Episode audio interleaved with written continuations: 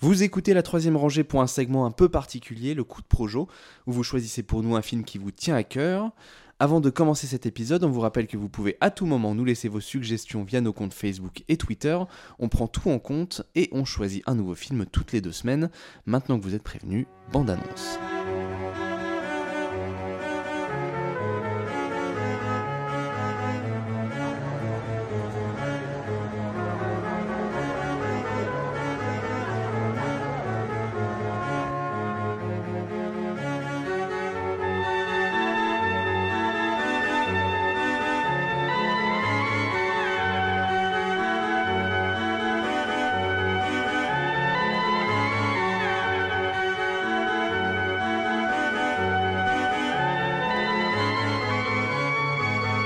Notre coup de projo de la semaine, que je n'ai toujours pas revu, euh, pour changer, euh, c'est cette fois-ci Chunking Express, un film donc euh, qui a été choisi par Nam sur la suggestion, je crois, et en tout cas avec la très forte approbation de Justin, dont c'est le film préféré, si je ne m'abuse.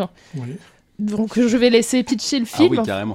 C'est un petit oui. Pour Faites, faites attention, faites petit- attention à ce que vous dites. Sinon, euh, Une à plus, pression d'un seul coup. Vous aurez plus jamais une seule réponse à un quiz, euh, sinon.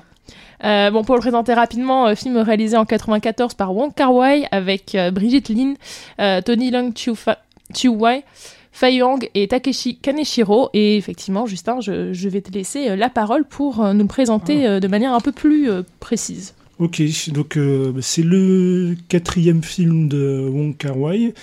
Donc Wong Kar Wai, c'est un réalisateur, euh, enfin il est né en Chine, mais il a émigré assez tôt euh, à Hong Kong avec sa famille. Il débute à la télévision au début des années 80, scénariste à la télévision, et puis il va réaliser son premier film en 88, euh, Astir Gobai, qui ressort d'ailleurs en salle en ce moment, vous pouvez y aller.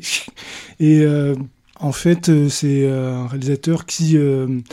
il y a un côté euh, romantique et nostalgique qui se ressent dans, dans tous ces films. À la fois euh, une nostalgie par rapport à la culture occidentale, tout ce qui est culture pop euh, occidentale, par rapport à, aussi à la culture chinoise. il y a une espèce de, nostalgie par rapport à, la, culture traditionnelle chinoise qu'on ressent notamment dans les films comme In the Mood for Love au niveau de, du traitement du cadre, des costumes et autres. Et c'est un sentiment qui se prolonge dans, dans pas mal de, de ces films euh, où il essaie d'équilibrer ces deux aspects-là. Il y a un côté assez fétichiste aussi, pop, euh, voilà, autour des années 60, euh, musique des années 60, les costumes, les musiques. euh, il qui se ressent notamment dans son deuxième film, Nos années sauvages, qui est vraiment la, note d'intention de, tout ce que sera sa, filmographie par la suite. Alors, Shunting Express, arrive à un moment particulier de, de sa carrière, puisque c'était, c'est, on va dire, c'est son film le plus connu avec euh, In the Mood for Love. Mais à la base, c'était censé être euh, une récréation, parce qu'en même temps, il, tournait un autre film qui s'appelle Les Cendres du Temps, qui est un film de sabre euh, en Vuxiapian, hein, vraiment euh, très nanti, avec un casting de, stars, et il tournait dans le désert. En fait, il y a eu plusieurs interruptions de tournage, à la fois à cause de- des allées météorologiques, des coupes de budget, et donc il a perdu un peu la, la flamme, le plaisir de, de filmer. Et donc, euh, lors d'une des énièmes euh, interruptions de tournage de, Les Cendres du Temps, il s'est retrouvé un peu à Hong Kong sans avoir euh, rien à faire. Donc, il s'est dit, j'ai envie de retrouver le plaisir, la spontanéité de filmer. Donc, je vais faire un film tourné un peu à, à l'arrache, euh, voilà, petite équipe, caméra à l'épaule, histoire minimaliste. voilà, quelque chose vraiment pour retrouver le, le- les plaisirs simples de, de, filmer, euh, retrouver un peu la, la flamme d'origine. Et donc ça se ressent complètement dans le film, puisque c'est un script minime, c'est une variation sur le même thème. C'est En gros, c'est un personnage de flic, il y a deux histoires, donc il y a un personnage de flic qui vient de se faire euh, fraîchement larguer par sa copine et qui va faire une rencontre qui va un petit peu le, le réveiller, lui redonner une, une certaine joie de vivre. Alors, dans la première histoire, c'est euh, Takeshi Kaneshiro, donc, euh, qui, qui vient de se faire larguer, qui va rencontrer le personnage de Brigitte Lin, qui est euh, une espèce de femme fatale qui, qui, noue, un peu des affaires un petit peu louches dans Chunking Express, le quartier de Chunking Express, parce que justement, là, il a un côté aussi fétichiste sur euh, le Hong Kong, sur l'urbanité de Hong Kong, il essaie de capter la modernité, l'urgence euh, du contexte de Hong Kong des années 90, et là, c'est le film où ça se ressent le plus. Et donc il y, a- de ça, donc la première histoire, donc il, court un peu après le personnage de Takeshi Kaneshiro court un peu après cette femme qui est aussi en danger, voilà, qui est menacée par des gangsters, donc il douer une pseudo-romance platonique et qui va un petit peu redonner la joie de vivre à- au personnage de Takeshi Kaneshiro. Et la deuxième histoire, donc c'est la même chose, c'est un flic qui vient de se faire larguer, mais là sa copine est hôtesse de l'air et puis euh, quotidiennement il passe dans un petit snack de quartier où euh, il y a une serveuse euh, jouée par Faye Wong qui est amoureuse de lui mais qui est très timide, qu'ose pas trop lui dire. Donc pareil, il va se passer des choses où il y aura du rapprochement discret euh, entre les deux. Donc c'est voilà, une espèce de romance comme ça, euh, variation sur le, le même thème. Euh, bah, après je vous laisse euh, en parler aussi. Oui, qui veut prendre la parole C'est Hassan Nams. Je vois que tu l'as beaucoup aimé également. Euh, bah moi, c'est la première fois que, que je le voyais. Et euh, c'est vrai que j'étais plutôt, euh, plutôt surpris par la, la narration du film, cette, euh, enfin, ces deux histoires euh, qui forment un film et qui en même temps vont se, euh, vont se répondre par moments tout en ayant des, euh, des thématiques assez différentes. Notamment dans la première partie, il y a quand même toute une, une thématique bah, de, de policiers, avec sur fond de, comment, de règlement de compte, de, euh, de Oui, en trafic plus, on de voit, drogue. en on voit un peu le euh, côté cosmopolite euh, de, de, de, de Hong Kong. Il y a plusieurs populations. euh, des... Mais, mais ça, je trouve aussi, ça c'est un truc qu'on retrouve aussi dans la seconde partie, même si on c'est pas les mêmes populations qu'on va voir. Euh, et, surtout dans, dans ce film, il y a une omniprésence de la bouffe absolument tout le temps. Ils passent leur temps à bouffer. Et euh, alors c'est bien, alors ça donne faim, c'est bien et tout, mais euh, comment. Mais je trouve que ça renforce aussi ce côté euh, tourné dans des quartiers populaires, parce que pour le coup, oui, on n'est pas dans des, on n'est pas dans des quartiers, euh, dans les quartiers riches de Hong Kong, on est vraiment chez, euh, bah, dans les, ce que la plupart des gens à Hong Kong doivent vivre et les endroits où ils doivent c'est vraiment un Et quartier, ce quartier de Chunking Express qu'il a essayé de, de cap- capturer, euh, une espèce de capsule de, de- à cette période-là. quoi.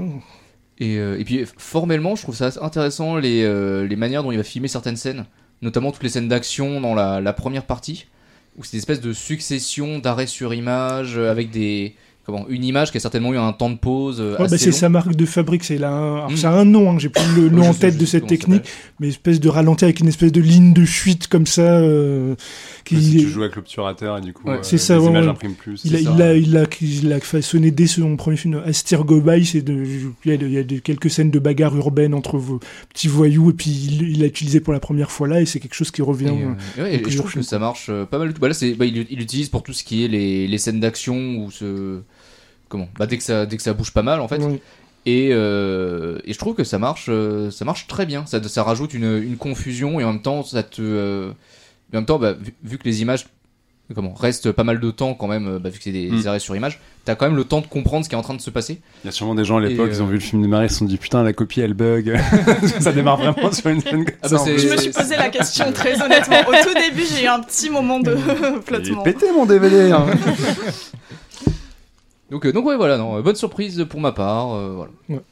Et puis un truc intéressant, c'est que voilà, c'est que il est réputé, voilà, il a cette réputation de cinéaste romantique, euh, de capter la, la romance. En fait, c'est un truc intéressant, c'est que dans ses films, en fait, malgré cette réputation de cinéaste romantique, en fait, il filme jamais euh, d'histoire d'amour dans leur entier. En fait, c'est soit Bon, là, il l'a conceptualisé dans celui-là, c'est vraiment radicalisé, mais en fait, c'est soit le début, c'est-à-dire, la, la- ça, c'est la deuxième histoire, enfin, surtout dans la deuxième histoire, mais dans les deux histoires, mais le début, voilà, quand on espère, euh, voilà, on est amoureux, et puis euh, on est en attente, et on cherche à attirer l'attention, donc les- l'émotion, les, la sensibilité qu'on peut avoir au- au- dans les prémices d'une histoire d'amour, qu'on espère de devenir une histoire d'amour, ou alors la déception, l'après, voilà, quand on s'est fait euh, Euh. jeter, et puis que voilà, on est dans la mélancolie, dans le spleen, et ça, c'est quelque chose qui, qui y a dans tous ces films. Il y a un seul film où on a vraiment une histoire d'amour euh, dans, dans tous ces soubresauts du début à la fin, c'est Happy Together. Mhm. C'est euh, une histoire d'amour gay euh, entre euh, Leslie Cheung Mais, et, puis, mais, euh, mais c'est vrai. et ben sinon, dans tous ces films, même In the Moon for Love, finalement, il se passe Oui, rien. oui. Et- mais, mais c'est vrai que maintenant que tu le dis, genre euh, Chucking Express, pour un film qui est présenté comme, comme une romance, euh, les, les personnages qui sont censés avoir des romances entre eux, on les voit pratiquement jamais ensemble. Oui, non, mais c'est ça, c'est euh, avant, c'est- ou après, euh, voilà. Mm. Après, je, je- je- on n'est pas bien, et avant, on espère. voilà, Et pendant, là, ça mais, peut. mais, là, mais, mais le- mais on a- mais on n'a pas le, on n'a pas le pendant. Et en fait, c'est ça qu'il aime bien, ce côté euh, vibrant, les émotions un peu à vif qu'on peut avoir dans ces deux, ces deux moments-là de, de, de la romance, et, alors que euh, Happy Together, c'est l'exception, justement, où là, on a une romance avec euh, les hauts et les bas, alors que là, euh, on a les, les- les deux extrêmes, quoi. C'est assez intéressant, quoi. Euh, Jean-Victor, peut-être? Ouais, bah non, mais c'est marrant de parler de film romantique parce que moi, c'est presque plus un film sur la solitude. Et euh, je connaissais pas l'histoire du fait qu'il ait tourné les centres du temps euh, dans des lieux euh, vides, euh, j'imagine, à côté. Et c'est drôle parce que j'ai l'impression que l'un des personnages du film, c'est Hong Kong, et tu vois dans son style qu'il essaie toujours d'isoler ces personnages par les cadres et par le fait qu'ils soient étouffés par euh, les barres d'immeubles, par le côté hyper euh, bouillonnant de la ville. Et, euh, et ce, ce qui m'a plu, c'est justement la façon qu'il a justement de de créer cette sensation d'écrasement et de faire que ces personnages qui cherchent en fait sont constamment euh, bloqués par euh, le bordel général. euh, Ouais, il y a quelque chose de, sur la solitude urbaine un peu Ouais, ordinaire, mais avec euh, la pulsation ensemble, de, Hong il y a Kong, personne quoi. qui se cause, quoi. Et, Ouais. euh, et bon, évidemment, des thématiques très contemporaines. Mais euh, mais il y a un truc Bah, avec le côté Hong Kong années 90, ouais, il y a un côté. Ouais, qui est un, qui- qui est qui un sort de prototype de tout ce que les métropoles occidentales ont fait par la suite aussi. Donc euh, ça marche bien, bien là-dessus. Et tu, c'est assez marrant, c'est qu'il arrive à esthétiser ça et à rendre ça très très beau. Alors que effectivement, j'imagine qu'il avait une équipe extrêmement réduite et qu'il a fait ça un peu en mode guérilla. Mais le film est très très beau visuellement. Il tente des trucs sur ses cadres où justement il, isole vraiment les personnages dans un coin. Il a tendance à filmer plus ce qu'il y a autour et, et à faire des trucs un peu saccadés dans les scènes d'action ou même dans son montage. Et, Puis euh, même la bande originale, quoi, un truc un peu qui, qui, qui se marque, c'est bah, hypnotique dans certains instants de suspension. Bon, après, il y a un morceau qui est 15 fois dans le film. Ah oui, mais oui, mais c'est ça, c'est ça qui est bon. Pour le coup, c'est hypnotique. Hein, Moi, je, je Ça, je- ça fait partie de ses marques, il le fait. il le Ouais. euh, ouais. je l'ai regardé avec quelqu'un Ouais, à côté le qui, là, qui bossait et qui me disait mais il y a quoi c'est quoi le problème avec la musique là? Putain California Dreaming il va se calmer et euh, mais ça marche mais euh, mais ouais Ah, non, en plus, c'est c'est dans la caractérisation du, du oui en plus, personnage. c'est pas gratuit du tout euh, hein. clairement ça raconte quelque chose sur le film quoi la même musique en boucle pendant euh, des semaines, j'étais très contente de me sentir représentée par le film. c'est celle-là que t'écoutes dans le...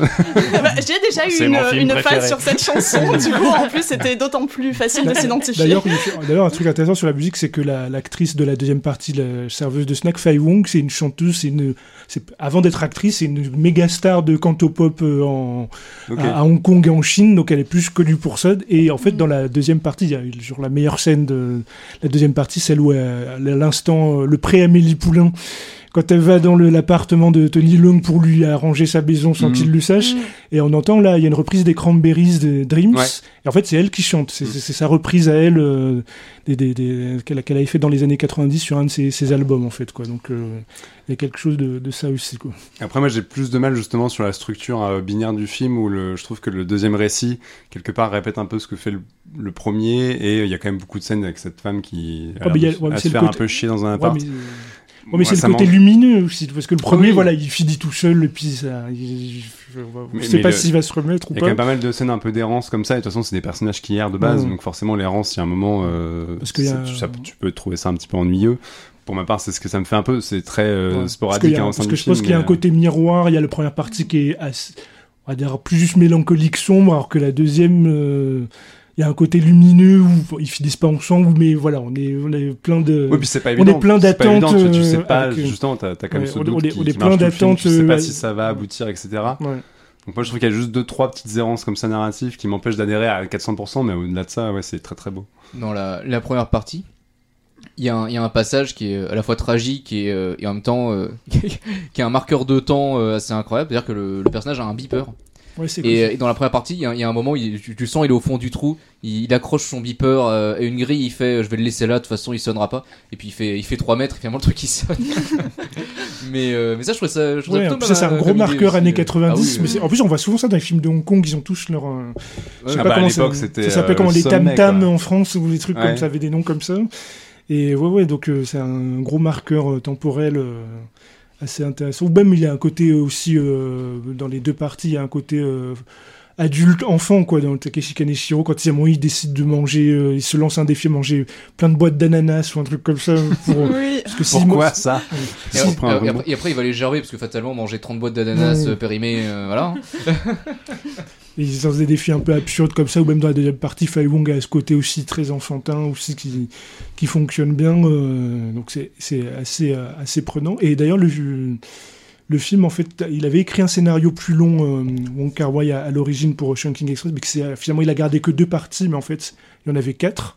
Il avait fait une mini-série avant l'époque. Et, et donc finalement, il y a la deuxième partie, c'est euh, le son film suivant, c'est Les Anges déchus, en fait, où il y a les deux parties qui, euh, les deux parties qui restent. Et c'est euh, pareil, il y a deux histoires, mais c'est ambiance plus nocturne, encore plus mélancolique, nocturne. euh, un peu euh, et- euh, aussi c'est que ce côté urbain mais, euh, mais assez différent encore et c'est un bon complément parce qu'on va dire le Shrinking Express c'est le côté vraiment lumineux de, de ça et puis euh, c'est le côté plus plinesque qu'on ressent dans, dans les anges déchus mais c'est euh, il y, a- il y a des gens qui préfèrent les anges en général les gens préfèrent le Shrinking Express mais il y a, il y a pas mal d'amateurs aussi euh, des, des anges déchus donc c'est un, c'est un bon complément un bon diptyque quoi.